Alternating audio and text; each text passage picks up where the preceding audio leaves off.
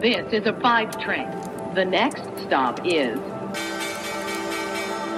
Wall Street. Guten Morgen und hallo zu euch nach Deutschland. Herzlich willkommen zu Wall Street Daily, dem unabhängigen Podcast für Investoren. Ich bin Sophie Schimanski. Schauen wir zunächst mal auf die Ausgangslage für heute an der Wall Street. Da müssen die Anleger erstmal rauskommen aus dem Loch von gestern.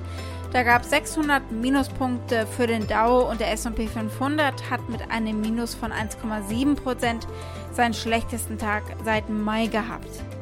Bei euch in Deutschland ist die Stimmung auch nicht sehr viel rosiger. Der DAX verlor bis zum Handelsende 2,3% und fiel auf 15.132 Zähler, ein Minus von rund 360 Punkten. Und damit zu meiner Kollegin Annette Weißbach an die Frankfurter Börse. Guten Morgen, Sophie. Hier in Frankfurt schauen wir nach China auf die Entwicklung um den Immobilienentwickler Evergrande. Wird er pleite gehen oder nicht? Auf jeden Fall hat es den DAX am gestrigen Tag schon deutlich in die Knie gezwungen.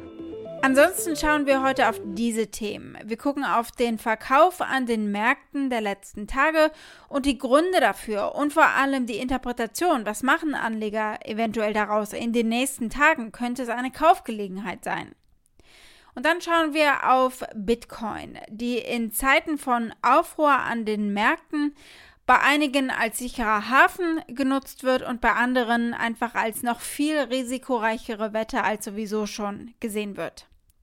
Wir gucken auf Airlines, die sehr unter der Pandemie gelitten haben. Das Weiße Haus hat die Reisebeschränkungen aufgehoben, teilweise zum Beispiel für Geimpfte, die aus der EU einreisen. Und natürlich bewegen sich dementsprechend die Airline-Stocks nach oben.